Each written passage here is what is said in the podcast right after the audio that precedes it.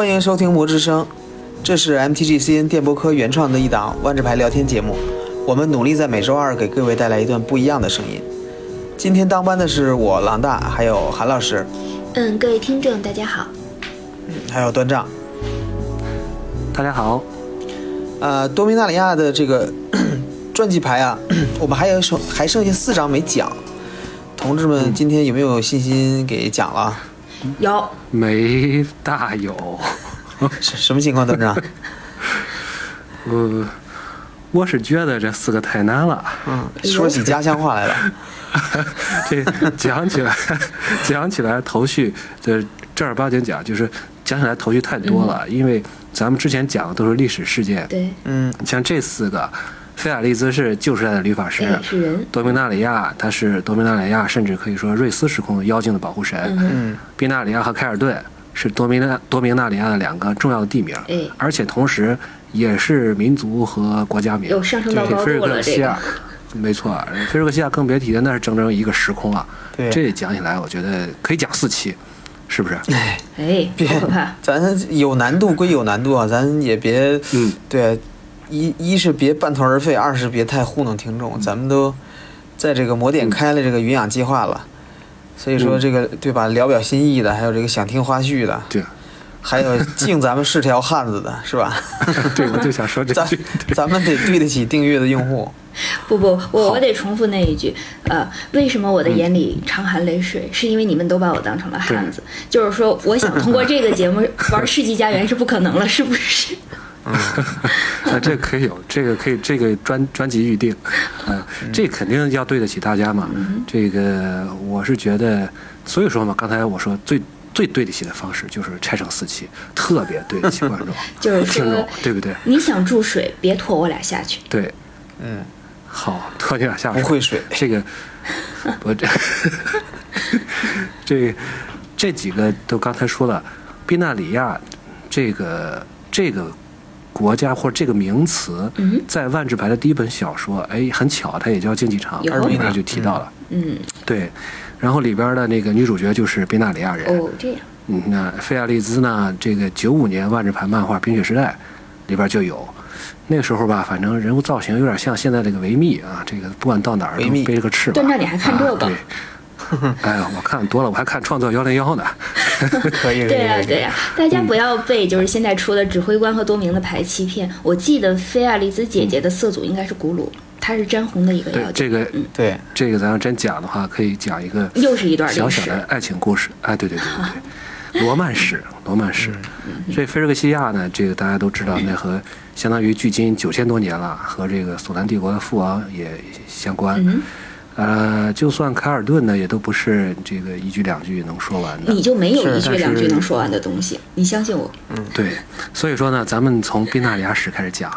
宾纳里亚位于埃罗纳大陆西部，人口二十多万，嗯是其中是这片大陆最大的城邦。信仰天使界教会，你这这个，我感觉 等会儿，你这是动物世界节目吗？我感觉你这么说肯定讲不完啊！这个这张牌叫叫这个宾纳里亚史，咱们讲讲历史就好，对吧？就别别讲这个人文地貌、这个生物分布了，是吧？越简单越好。那咱行，那我给你讲十六个字儿：帝国莫义，首当其害，劫难不断。浴火重生，下一个，你你你这太 简略了，不行不行，你这是最近 翻译做多了，又走四字格言体了是吗？这这不能太极端。分别解释解释吧。对呀，解释解释吧，解释解释。这个宾纳里亚前身是一个帝大帝国，嗯这个呢，就是说势力大到什么程度呢？就是跨大陆了，就相当于把这个。就是横跨，就是跨越大陆的这个这个这个帝国，甚至说不光是这个埃埃埃欧纳，还是还包括了泰瑞西亚。嗯嗯。但是呢，在冰雪时代的后期，呃，咱们就不说这么多名词了，在境内，在一个地方发生了，就是有一次叛乱，然后叛乱者呢召唤出了萨拉天使，惊奇不惊奇？嗯。这个白的和白的打起来了，是吧？打起来了。对。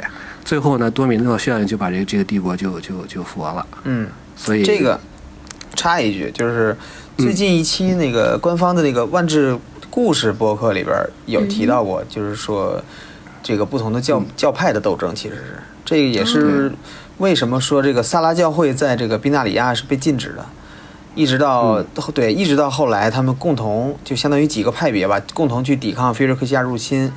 这这几个派别才就相当于这两个派别才开始捐弃前嫌，共同这个抵御外敌。哇，这太复杂了。对，嗯，这回头咱可以天使宴，嗯，对，天使宴教会和这个萨拉教会是相当于是相当于有一段时间吧势不两立。天使宴教会就是上次韩老师还吐槽过那个长得特别丑那个天使 Gabriel 啊，就就是就对，就是那个。哦，对，呃，那可是好上司了。中间是有，对，对，中间有这么一段故事。呃，后面呢，首为什么说他首受其害呢？因为这个菲瑞克西亚入侵，就是在大战大战役的时候，宾纳里亚因为他的这个军队特别强大嘛，是第一个受到菲瑞侵略的国度。嗯，这个当然啊，也有可能因为是是白色，对，不光是因为强，或者因为白。嗯哼，这这段我印象特别深，就读小说的时候，我记得当时入侵的是约哥手下那个大战将萨保图瓦克。就直接卡帕宣城是给屠城了，就没有活人。对，呃，然后他的部落首领和他妻子是被钉死在那个十二英寸长、那十二英尺长的大木桩子上，任由各种虫子去吃。对，非常残忍的一段文字。我还记得杰拉尔德最后说：“啊，卡帕宣还有人，我就是一个卡帕宣。”对他也是从那儿开始正经走上反抗之路的。那当然，现在这个牌里边那个会飞的白蓝小法师是哪儿来的就不好说了。拉夫卡帕宣。嗯嗯，姨父子卡帕宣有来。啊，这个咱为什么后来又说劫难不断呢？因为在侧面描写里面，就后来的历史里小说里面侧面描写说，这里还曾经被这个在菲尔克西亚入侵之后呢，呃，虽然说是约格莫夫被打败了，但是裂片妖和科邦呢，也就相相继也对给这片土地造成过这个造成过灾难吧。嗯啊，但是现在我们看到。这个新宾纳里亚，所以说为什么叫浴火重生呢？这个体现了一种百折不挠的这种精神吧。因为宾纳里亚在创造这个词的时候的意思，指定了一个意思，就是 aspiration，就是那个志向啊，这个就是这这个意思。嗯嗯，这张牌，说说这张牌本身吧。这个哦，对，咱讲的是牌是吧？对。这个说这个传记牌嘛，刚才简简单介绍一下这个宾纳里亚的这个历史。这张牌呢，应该是最贵的一张传记了。哎，有道理。然后对吧？然后也是这个画风也讲，也是最鲜明的。嗯哼。它这个画里头，你看这个画里头有有七剑、七塔、嗯，七月、七山。哇，这个这个好棒。对，七七这个数字对于宾纳里亚比较特别，因为宾纳里亚有七个氏族，七个大的家族。然后根据他们的这个传统，卡帕宣是其中之一。对，卡帕宣是其中一个家族。然后根据他们这个传统，每过十二个月就轮换一次统治权，就是这这七个家族轮着坐班儿。嗯，所以说这个月相对于他们来说是比较重要的。然后月相的盈亏也代表着这个各个氏族在不同时期的权力权力的大小。哇！然后还有就是这个作家，这个画家本身就是在就公布他之前的一些线稿啊，可以看到他最开始的那个稿是有那个就是上面那人是有脸的。哎。他画对那个人呢，那个带脸的那个人呢，就是传承里的一张这个传奇牌，叫这托斯滕冯厄苏斯。好绕口的名啊，对呀。对。不过这个这个什么托斯滕在牌面上也不是个黑人啊，你看这张剃的胡子也是流光，这看不出来了，好像。对，就是最后对，然后他最后这个定稿里头就没放这个人脸嘛，所以我觉得对，应该是。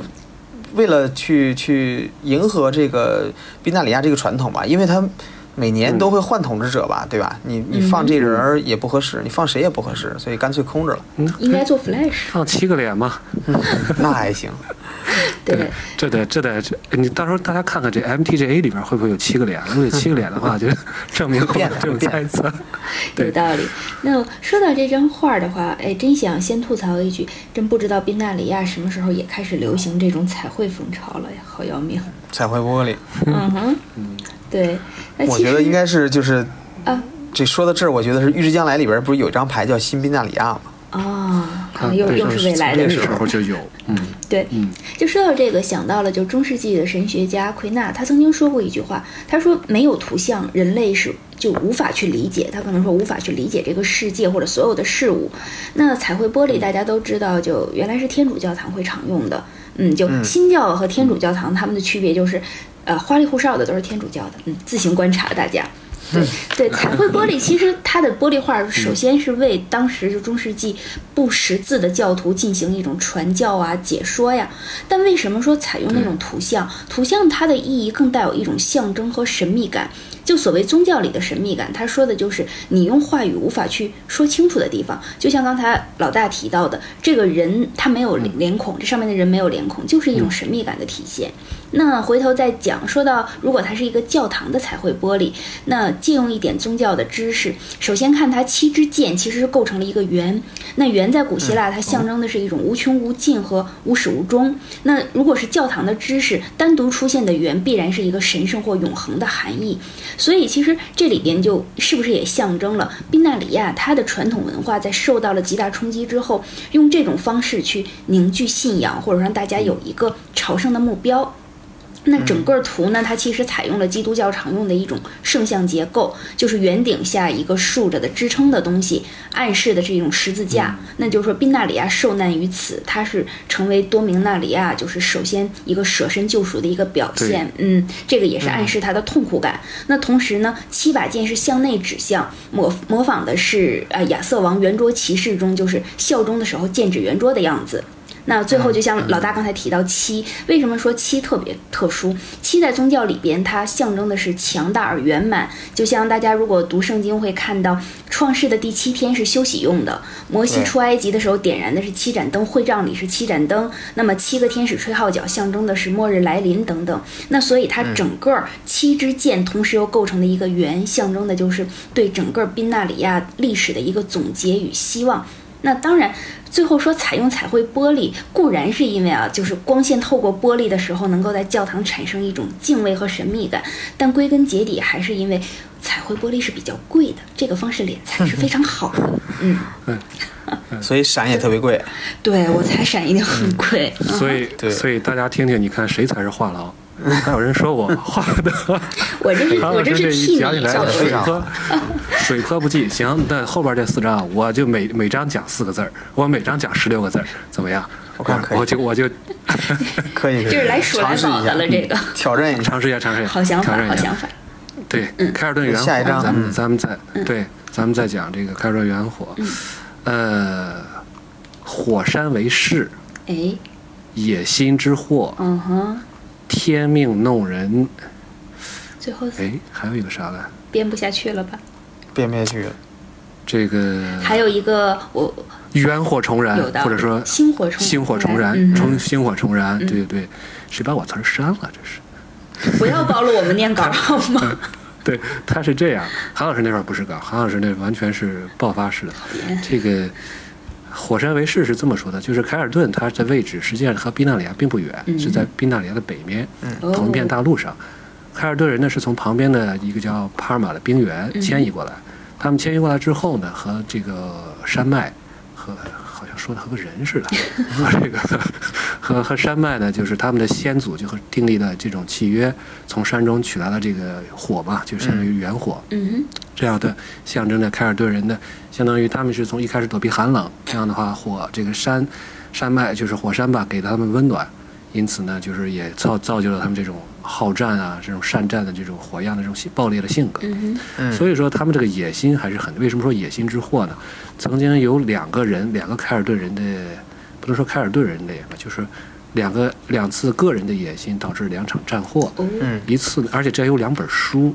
一本就是这个血脉，嗯，这本书，一本就是预言，呃，这两本书，呃，血脉计划呢，实际上是改，就相当于是一个塔拉里亚的一个法术师，他参加了克萨的这个血脉人体改造计划，嗯，但是呢，他选择了以凯尔顿人为这个实验对象，对。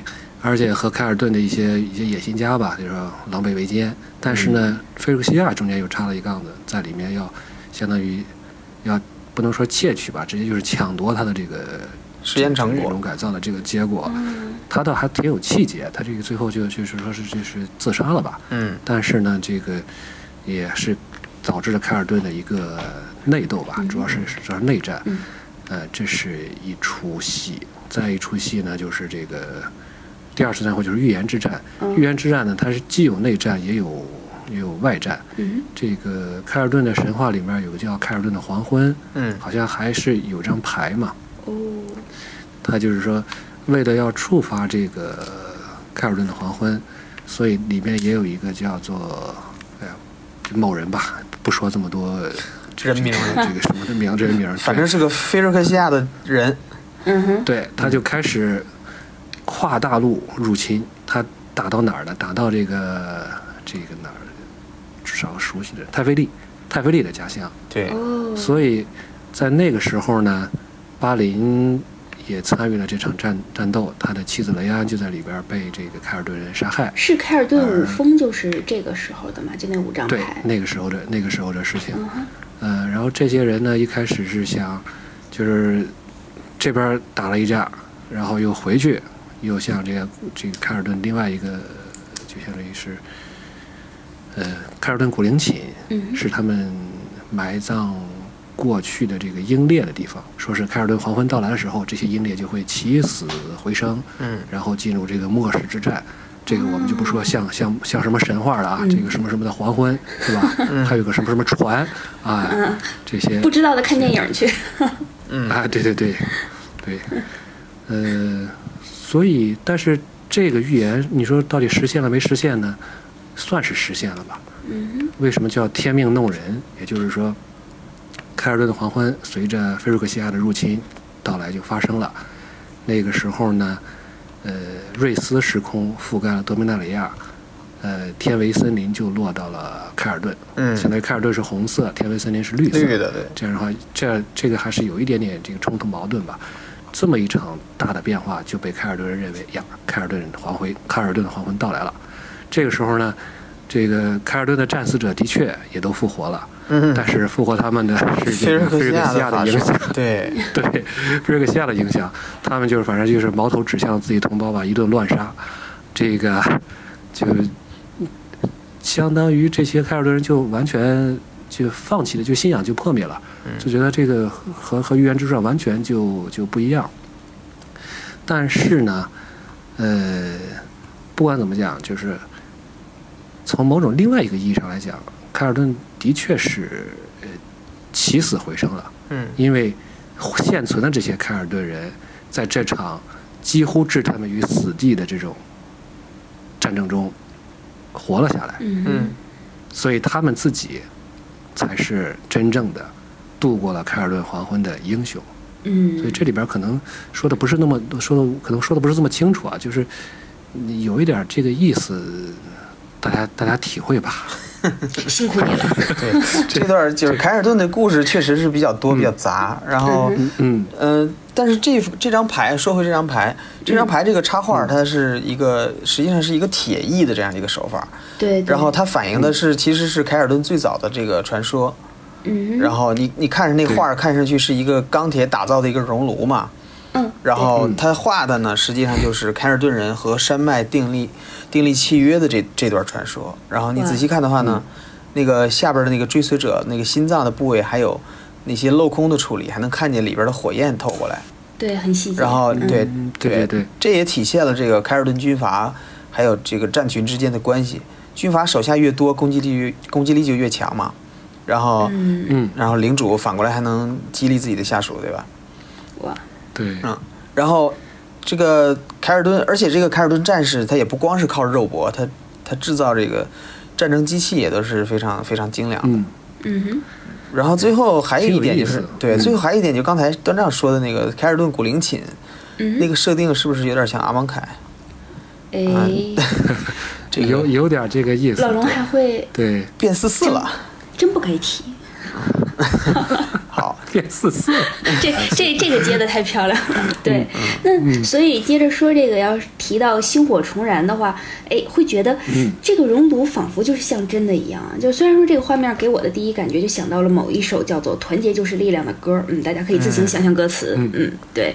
力量是铁，力量是钢。有道理，对，对就凯尔顿他虽然说是一个以劫掠为主的民族，但是人家会造兵器，我觉得应该蛮实用的。对，所以这个东西如果不燃原火的话，会不会变成崩爆米花的机器啊？我很期待。嗯，可以。对。哎，这还有，其实这个挺有意思的。你像凯尔顿是红色的，他这个造这些战争机器还挺在行。西瓦呢也是造神器，也也蛮在行。这个红色，嗯，不是应该是砸神器的吧？可能会砸也会造，是吗？那那个想想看，想想看那个什么赛洛斯里的断容神红神啊，人家有锤子，嗯，对，想造就造，想砸就砸。对，嗯，对，就是这么任性。就是说回来，就是刚才说的这个。我觉得很钢铁浮雕的，就像老大说的铁艺作品，这个太丧心病狂了。这个就是说，它很像某个英雄纪念碑上的雕饰啊，具体不指了。嗯，它其实想很有苏维埃风格啊。哎，我不说不说，就是你看现在的故事，我看了一下背景，说新的这个大军文阀拉达，他是正在试图去改变凯尔顿这种就是哎积一对保一对的抢抢夺方式。啊，也得到了这个元火守卫的支持，是不是那个瓦杜克啊？嗯，对，应该应该是。但是呃，延麦加纳其实是另一股势力，他在反对。那么在整个凯尔顿的故事里边，我们像我们之前讲到创世的那一张牌的时候，也没有说提到哎元火。我们就像刚才老大讲到的，他更多的提到凯尔顿的古灵琴呐，神话般的凯尔顿黄昏啊什么的。可当这些渐渐老去，生活。越来越艰难的时候，号召一个以神话为信仰的民族，怎么样让他们重燃斗志呢？如果他们真的失去了和土地或者火山的连接，他们究竟该怎么样重新去找回自己的地位？就是说，哎，这个东西可能是现在的凯尔顿更哎想要去面对的。那么，不管这个火炉啊存不存在，或者说它究竟该干什么用，它必然是以其精神意志，像钢铁一样的精神意志去唤起海尔顿的这种民族自豪感，或者说是对他们领主的忠诚。嗯，那么这这个原火，海尔顿到后来实际上是挺惨的，挺惨的，是不是？这个我在，对我这个，呃，就是相相当于在凯尔顿黄昏之后吧，大战役之后，呃。红色的凯尔顿和绿色的天维，这并不是这个相处的也不是怎么好，而且这个法术力贫瘠也给他们造成了很大的这种困困难。对，只是在勉强在菲尔利兹的保护下，而且菲尔利兹保护的也是天维，不 是凯尔顿。所以凯尔顿基本上就是越来越走走下坡路了。对对，这点我就是再再补充一下。对啊，其实对，尤其是很有必要唤起他们的自豪。是啊，尤其是像拉达还被人反复锤巴了两次，哎呀，太太可怜了。对，就是说原火，它这个原字就象征着这个火，其实没有任何的真正被赋予的含义，它是一个最初的东西。那么现在的凯尔顿究竟是选择像？加纳那样作为一种野伙伴去肆意抢掠呢，还是真的装入熔炉，像拉达那样号召大家哎聚集起来去创造建设？这个其实是凯尔顿未来所要走的一个两难抉择。因为凯尔顿人也要面对一个新的时代，拥有一个新的理念。嗯，虽然说讲的越来越官腔吧，最后一句话就是，我觉得这个画面比较符合的是马克思时代的工人阶级运动。嗯，还是凯尔顿，凯尔顿也要工业化是吧？嗯，我我倒觉得真的这张 这张牌的画面很工业。嗯，那我们接着下一张。对，菲亚利斯颂歌啊，继续撕撕，好看，呃，非常漂亮。啊。这个痛失真爱，哎，是吧？嗯，妖精之神，嗯，元氏壮举，嗯，同仇敌忾，哎，可以。不过还得再加一个，还得再加一个舍身成仁。嗯，哎，果然是有女主角光环。这个真爱。毕竟这个人这个 活得太久，活的时间还是太久了。对，其实他痛失真爱呢，就是说菲亚迪斯原来他是，呃，就是在他那个王国，就是在他出生那个国度里面，他是一个半妖精半人类。嗯嗯。然后呢，他又他又成为了这个。怎么说呢？就是他们分成了五个派别。嗯，他是红宝石派别，红宝石部族的。哦。然后呢，他的爱人是这个，就是 Emery 的，应该是这个这个祖母绿，祖母绿，祖母绿，祖母绿部族的。对，就是因为受到泰维斯萨特的一些挑拨吧，就是他俩要决斗。嗯嗯。决斗以后身受重伤。呃，咱们我记得有一期咱们提过，在一开始设定里面，女法师。就是是修炼成的，你修炼程度越高呢，就能成为律法师。嗯，对。所以当时对当时菲亚利斯是离这律法师已经不远了。哦。所以他在这场决斗中，他是身受重伤，但是呢，机缘巧合，最后成为了，就是经历了一番这种痛苦吧，就是成为了律法师。嗯嗯，但在这个痛苦蜕变过程中呢，裘达据说是曾经施以援手，哎，帅哥。但是呢，哎对，但就是所以说这为什么咱们就是前一阵儿就是那个冰雪时代的故事里边，雅亚巴拉德恳求菲亚利兹求救裘达，裘达这个菲亚利兹呢又不情不愿，就觉得总是不肯出手相救，被人看着短板了，嗯。嗯，可能是痛苦蜕变的过程中，可能是比较丑，对，被邱达看见了 啊。然后还是被那么帅的帅哥看到了，嗯嗯。妖精之神就好理解了，对吧？妖精之神，这个基本上咱们稍稍微知道一点的这些妖精的部落，这个老的像范德霍恩，新的像罗燕、天维，天维。但是亚维玛雅，他不像前面这几个是崇拜菲亚利斯的。亚维玛雅，他实际上更信奉的是一个不是明确所指的这个世界女神盖亚。嗯嗯，盖亚也好像也没有以具体的形象出来过，有一点是那种自然神的样子。嗯，对，这个我们妖精的信仰还可以再做一期啊。可以。哭呃呃，原氏壮举，我相信如果前两天看那个《冰雪时代》咱们发出来的梗概的话，应该会看到。正好。这就不再怎么说了吧，简单就是他释放了原始咒，把多米纳里亚结束了这个对冰雪时代结束也没有这么高端，其实是不是也就是变成那种为了结束冰雪时代，你你你你你还有你你们都可以去死，嗯。嗯，有点这个有点这个意思，对他这个对。这个他这个行为还是比较任性的嘛，对吧？对对，是这个绿色嘛。这个这像韩老师说的，这也是一种大我精神嘛，对吧？为了结束冰雪时代，完成这个 greater good，对，这个都可以牺牲，这你们都可以牺牲。呃，同仇敌忾呢，就是说，虽然他菲亚利兹是一个性格比较古怪的一个律法师，对，是，但是呢，他还算是在菲鲁克西亚入侵的时候，大节上还是深明大义，对对对。对，还是顶还是顶大面的，所以。这个，但是又说回来，大战役这个情节里边，大家会会觉得，呃，你说真的是同仇敌忾、众志成城吗？好像也不完全是。你像菲亚雷兹和泰维斯萨特，嗯，他俩人就相当于痛，咱刚才说了，痛失真爱，这个和泰维斯萨特是是是有是有关系的。嗯嗯，这个表现在毒气这张牌上。哎，这张我有闪。嗯嗯嗯嗯，对。哎，还还不是后我后来我看了一下，但是多气着它实际上是是指的是要炸约格莫夫吧？我我记得那个背景文字说的，对对对对对对，是。所以那个时候，感觉大战役那时候就是除了科萨之外，特别是那九泰坦，呃，杀到菲尔克夏里面，除了科萨，大家都是自己打自己小九九。这个只有科萨一直喊“狼来了，狼来了，菲尔克西亚要来了”，喊了四千多年，然后整了一帮人。这个救世主，呃，这个救世主谁？加尔德也是个也是个任任任性的小子。对。所以就是这段儿，嗯，说的有点多。最后舍身成人呢，就讲的就是石缝危机的时候，他还是牺牲了自己。啊。虽然一开始不太情愿，嗯嗯，但是他更多的是不信，我倒是觉得，他他他很骄傲的，对太妃。是很骄傲，他不信任太妃里，这是蓝绿冲突。对，太妃利是个逃兵，对，不要说这个人。嗯，行吧，这么这么着，咱们说回这个画吧。这个画儿，呃，这个应该说是这个比较漂亮的一张 saga，一张专辑牌，对，非常。然后画法应该是水彩吧，但是这个画家本身没有透露太多信息。这个画家是韩国人吗？这个名字看着可能吧，不是不是特别确定。韩，嗯，是吧？是吧？嗯，不知道。然后，但是我比较好奇的就是说，这个在。就是相当于在这个多明这个世界里头，会是一种什么媒介呢？就是这种画，或者说什么什么种族，或者是哪个国家的人会用水彩去创作这幅作品？哎，其实这个我是没有想到。对啊，这个要是说回来，水彩画的一个特点，哎，就仔细想一下，水彩它跟菲亚丽兹颂歌的这个主题吻合度还是有的。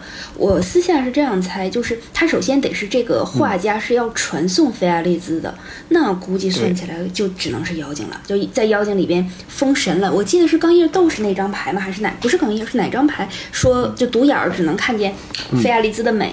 那这幅画其实表现的应该是。妖精眼中菲亚丽兹当年的那种传奇风姿，嗯，水彩画它的特点一般是不画大幅的，而是一种随手写意的人物或风景的小画，偏用的颜色就是白、绿、黄这种特别明快清新的感觉，嗯，这个就非常像妖精的一种随手涂鸦。而且水彩画它是要一种叠加，但叠加就是一层覆盖一层之后，带出一种朦胧远观的效果，让你觉得这幅画儿它其实来自于是从记忆中走出来的。嗯，所以，我我觉得这幅画其实它是现在的妖精怀念往日传说的感觉。当然，说实话，这画画的真的是很漂亮。虽然是一个老驴法，但是青春永驻，看起来很年轻啊。对对，从我作为女生的角度是看不出来年纪的。但是我得说，大家如果愿意看大幅原画的话，眼角是有皱纹的，这个逃不过我。嗯，有啊，这个细节。我是女生啊。但妆容的话是常用的那种春夏的清新妆，就是有有想给女朋友画同。款妆容的后台可以私信我。嗯，对，但是创作年代还送一个，对，还送一个眼罩，是吧？那就像那钢叶神圣武士，钢叶神圣武士是菲尔利兹亲手挑选的，都是都是照自己独眼选是吗？对，呃，不是不戳眼，不戳眼，这个只戴一个眼罩啊，这样只戴一个眼罩。所以你看这幅画的菲亚利兹也是侧面画嘛？对，是，对。那其实整个这幅画给我的感觉就是菲亚利兹的安宁的那种神态。我想象中他是一个脾气比较。怪的、孤僻的、烈的，对，而且经常会，哎，会任性、很横的一个人。但是这里边安宁的，仿佛如女神一样。嗯，就是说，大家如果愿意关注的话，就是在 MTGA 上，有人如果使出菲亚丽兹颂歌，会发现这张牌刚出现的时候是一个大幅的卷轴，然后菲亚丽兹的这种大塑像出来，哎，贴着半个屏，非常漂亮。嗯，这做的效果很棒，打个小广告吧，这算是。嗯，对，最大的怨念就是这应该是。还玩 MGTA 呢？怎么样？为了为了咱们的广播嘛，稍稍现身一下。嗯，好。对，最大的怨念就是这是目前为止几乎最贵的闪银了，而且可能没有之一。我我想不到。这个系列可能有一张闪银跟这张牌差不多，就是那个制作法球。那个是因为真的有用嘛？有用。这个对，这个确实这张牌对看画党一张闪银那么比较意外，嗯，非常贵。对，非常意外。嗯嗯。OK，那咱剩最后一张了。哎，加油加油！菲瑞克西亚经文，这个重头戏来了，同志们。对对对，重头戏。打起精神来，咱这期节目这个差时间已经挺长了，咱再说九块钱的行吧？好，好好，嗯，行，嗯，这个我来定义一下啊，嗯，菲尔克西亚。是一个由远古龙族律法师创造，后来被约格莫夫所利用，由九层球体嵌套的具有一定自我意识的人造时空。嗯，怎么样？这句话可以可以吧？可以，定义准确。对，这个时空在约格莫夫入侵多贝纳里亚，也就是大战役的最后，在启示录这本小说的故事里，被克萨所率领的九位旅法师，也就是我们刚才说的九泰坦，严重破坏。目前状态未知。而所谓新菲瑞克西亚。是被菲瑞克西亚舍友所感染的，由卡恩所创造的人造时空，原名密罗蒂。哎，这个区分非常重要，就是提的时候一定要提清新的还是老的。嗯，简单说，老的坏了，现在密罗蒂变成新菲新菲瑞克西亚了。嗯哼。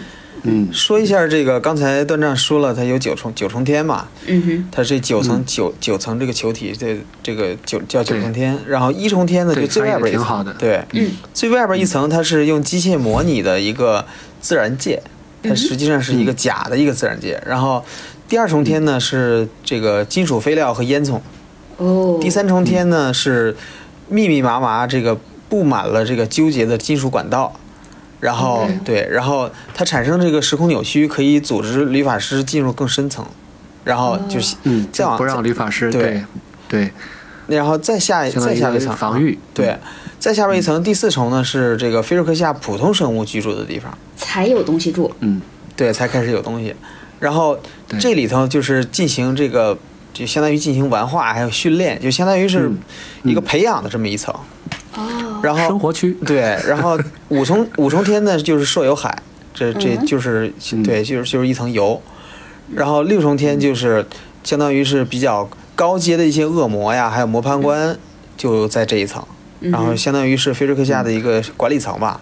嗯政府办公区。对，然后七重天里边就是充满了火焰，然后它有两个作用吧，一个就是它一个是提供动力，二是也是有这个惩戒的作用。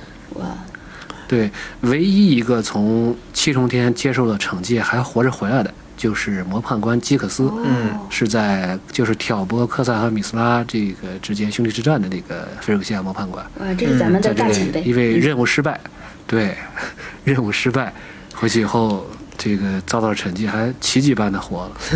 嗯 然后再往里八重天就是纯粹的一层能量层，哦。然后九重天呢就是最里边就是相当于整个时空中枢了，然后约格莫夫就住在这个九重天里头。哎，对，这种九重划分的感觉，就是它其实借鉴了但丁的神曲分层，就神曲是天堂地狱都九层嘛。但我觉得这里边如果用了的话，应该是反讽的借用了天堂的结构，毕竟人家非瑞人，人家觉得这是完美设置，对，天堂啊，嗯，对，应该是天堂这个天堂。咱们接下来讲讲经。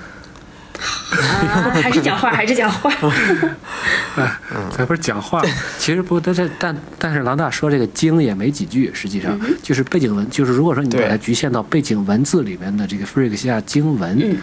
呃，我到时候会抄出来吧。嗯。其实也没有什么体系，你像那个《万物之歌》啊，嗯。一百摆着好像有有好像有几千节，有上千节，一千多，啊。一。千多啊。对，但是菲瑞克西亚经文实际上只有五张牌，哦，对只有五张牌，都是好像都是科萨传。到时候我把它这都是贴出来就好。对，咱们还是讲话，讲话。这说话的话，这个大家呃就是说，尤其是老一点的玩家应该能看出来，就是科萨传的那版本的《黑暗祭礼嗯》，的插画跟这个几乎是一模一样的。只不过就是老对老版那个《黑暗祭礼》里边上面供着的那个玩意儿，就祭祭天的那个玩意儿是一个小小妖怪，是个爪儿。然后这里边台子上放的是一个人手嘛，实际上一个就是把一个人扔里边放血了。然后对吧？这这是一个角落，但是这个这个这个画最吸引人的这部分其实是中间这一串儿，就是菲瑞克夏文字。对，菲瑞克西亚文字，这个对对这个应该是，呃，就是正经的牌里头比较大篇幅描绘菲瑞克夏文字的一张了。对对，然后这个我咱咱们缺个商伯良考证一下。这个，然后这个还有一张那个啊菲瑞文的埃雷农嘛，那张牌是不是也是一个？但是那个你想想有多少？人买得起啊？对，不用买嘛，这个扫一张就是了。然后这段文字呢，据说就是菲瑞克夏经文章的一句，而且就是《黑暗记里》，就是老版《黑暗祭礼》里边那个背景叙述，就是那句。嗯，然后也有很多网友，尤其是这个国外的网友，在这个论坛上进行了一些词性啊、句法啊，还有包括这个语言本身的一些构成的分析。对，但是嗯这个东西没有一也没有一个定论。但是官方说这个东西他们是有一套体系的，但是毕竟没有公开，嗯，嗯，所以还都是猜测。我们也就不在这里展开讨论这个语言本身了吧。但是还是欢迎大家有什么想法或者线索提供给我们。对对，对，呃，有一次这个就相当于，我不知道他现在是还是不是这个创意领衔啊，就是那个白尔，呃，叫叫什么？德德拜尔，对，他在回答网友问题的时候，他暗示了几句，说是菲利克西亚还有很多东西，哎，他们没有拿出来，只是呢需要一个最合适的时机拿嗯，出来。就是还没编好。呃，而且，对，可以这么说。哎，应该是还在玩化，嗯是吧？还在玩化。嗯嗯，最近的故事其实你看，卡恩找半天找这个碗，嗯，卡恩你在那儿干什么？我在找碗。你找碗干什么？我要去炸菲瑞克西亚。对，那么这就这还是挺期待的。对呀，是这个将来肯定还会讲的。那是。嗯哎，说回说回这个画儿的话，这个这是让人比较词穷的一张画儿，满篇灌的都是经文。我我比较好奇他的这个祭献祭方式，就似乎是割腕之后流血，然后让鲜血灌注于整个这个经文的那个导管儿，类似于导管儿还是纹路中，是不是说就把整个血都灌满了之后，然后这个经文其实是会生效的呢？就是我对这幅画的解读，目前就是说，哎，就就仅限于此，这是我的一个猜测吧。嗯，因为感觉其实这个这个 画的这个相当于就是它，我感觉就是实际意义其实不大，它嗯更是一种象征意义。我觉得，对对，是这样的，也可以欢迎大家就是提供一些你们对这个画的看法。对我们感觉这个画儿的最大的意义，恐怕就在于上面的文字。对对，就是大家反正能看懂了就厉害了。嗯，对对，就就有点像这个罗塞塔石碑，是吧？嗯，我们就需要这个东西来破译菲尔克西亚文字。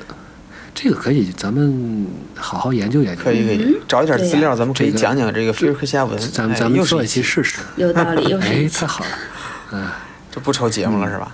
你你们就这么告诉听众们，咱们的节目就这么随意想出来的，好吗？那是同志们，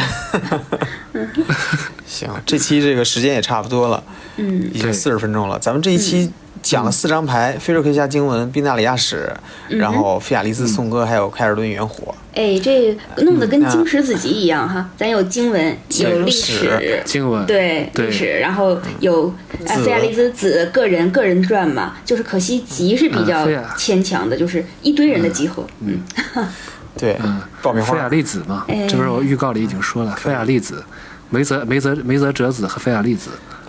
太过分了，行，这个可能内容比比前两期比起来就是要散一点的。嗯，对，一方面是因为这个要承认，对这这几张牌确实是没有什么时间时间线上的贯穿，然后对对。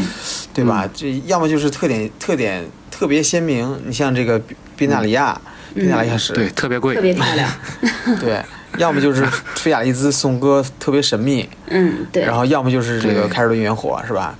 嗯，这个特别实用。真的吗？对，爆米花机，对，嗯，或者说这个像菲瑞克西亚这张牌，这个完全是被文字喧宾夺主了。对对，嗯。嗯，哎，但是其实万智牌当中还有很多很多这样的牌，就是说，嗯，它这个它这个无论是插画还是背景叙述，它背后架空的这个历史文化，还有还有这个英雄事迹是非常丰富的。对，能够成我们这一对我嗯。对我们这三期计划图节目也算是，呃，先行做一个小尝试吧，也是一个对，也是一个小结。希望这个各位听众嗯，嗯，跟我们提出建议，然后我们未来也会，呃，更多的去了解一些画家画作，嗯，尤其是对这个画作的这个解解读，还有就或者说对这个画家的访谈，对对，嗯。然后我们这个话题继续下去，好不好？嗯，好，那对，今天的就像昨天推呃不是昨天的，就是本周吧，推送了一篇就是关于呃应奇宝珠的探寻。嗯，当时实际上是我目前看到的，就是放出来最多的嗯。官官方给画家的一个一个一个相当于指示吧，对。就是创作指南，对，这是我目前看到放出来最多的，所以大家就能从中感觉到一点，就是这个威士志对这些画作的这种掌控，嗯，对，是这样，嗯，对。还有他的一些要求。对嗯。对，呃，传记牌是一个非常，就跟我同意老大说的，这常非常棒的个尝试，特别丰富。对，是这样的。对，对，也是希望牌手们不要辜负画家的心思。毕竟这个游戏，嗯，不只是设计者在投入，画家们同样也对它进行了一个精心的一个架构和解读。对我们也是希望能对，不要大家只把它变成一个有异能、有法术力的一张卡片儿，它同样也是一幅艺术作品。嗯，嗯哼，对，所以嘛、m t g a 里面还给这，我不知道是不是所有的传记打出来都是这我个效果。觉得所有的不是所有的传记都能被放在构筑套牌里用，你要知道这一点。好吧，这回头咱可以去去 对拿这个测试账号去去去验证一下，对，以后我组一套嗯十四传记、五色十四传记套牌。可以，嗯不知道干啥。嗯，嗯，那咱们这个这期节目就先到这儿，好的，嗯，好那咱们下期见那我。们下期再见，嗯，好，拜拜各位。再见。，谢谢收听，拜拜。